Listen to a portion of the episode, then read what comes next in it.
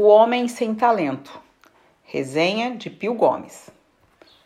Publicada pela primeira vez nas Américas, aqui no Brasil, pela editora Veneta, O Homem Sem Talento, obra seminal de Yoshiharu Tsuji, leva a presença do autor na história ao limite.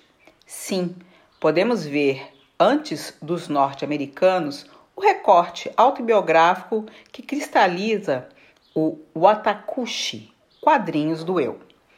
Desde suas primeiras publicações em mangá, em 1954, quando tinha 17 anos, Tsuji subvertia as convenções ao abordar temas sombrios e adultos, se valendo da existência à época das livrarias de empréstimo, que se tornaram as revistas mais disponíveis aos leitores e proporcionaram mais ousadia às editoras. Partir de 1966, o autor começa a publicar HQs que exploram suas vivências pessoais em obras como Shiro, o Pardal de Java e Senhor Bem dos Iglus.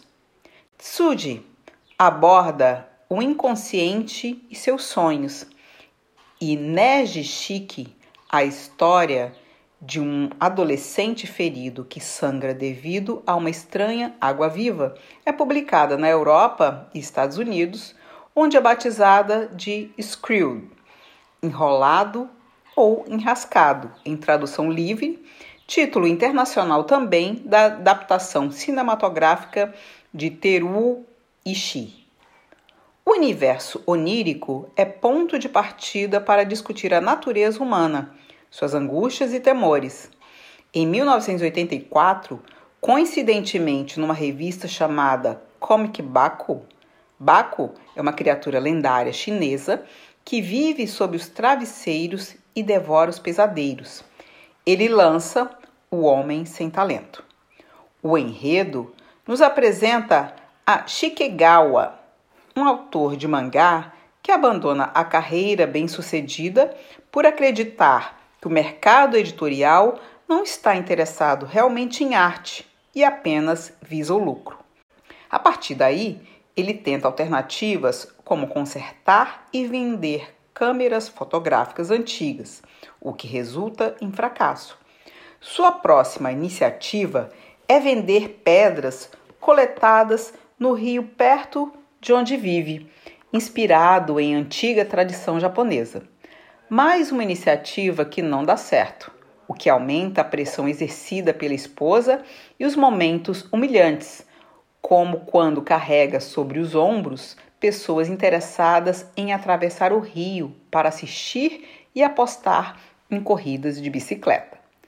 Tsuji aborda o fator determinante para algo ser definido como obra de arte.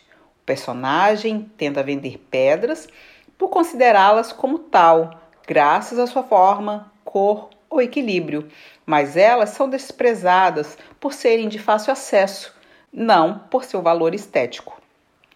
Remete ao shibumi, um conceito que tenta definir um grande requinte oculto sob uma aparência corriqueira, como disse Trevanian no romance que leva esse nome. Outra questão cara à cultura do Japão é o combate entre tradição e modernidade.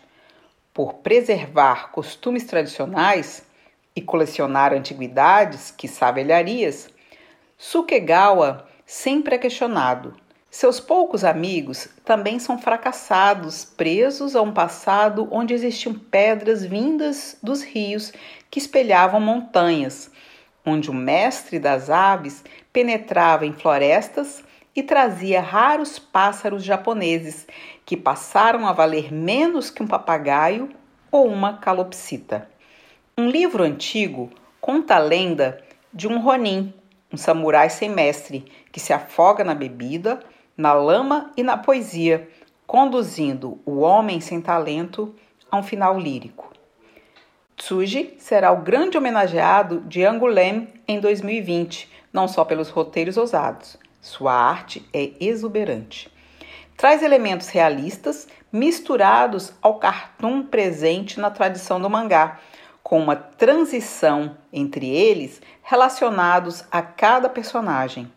Sua diagramação e composição dos quadros busca várias vezes transportar o leitor para momentos de reflexão, escapando à sugestão de movimentos e à decupagem ampliada do gênero. Alterando também um despojamento de cenários com detalhes em rachuras, faz o leitor transitar por climas distintos, sempre em função da dramaticidade da história.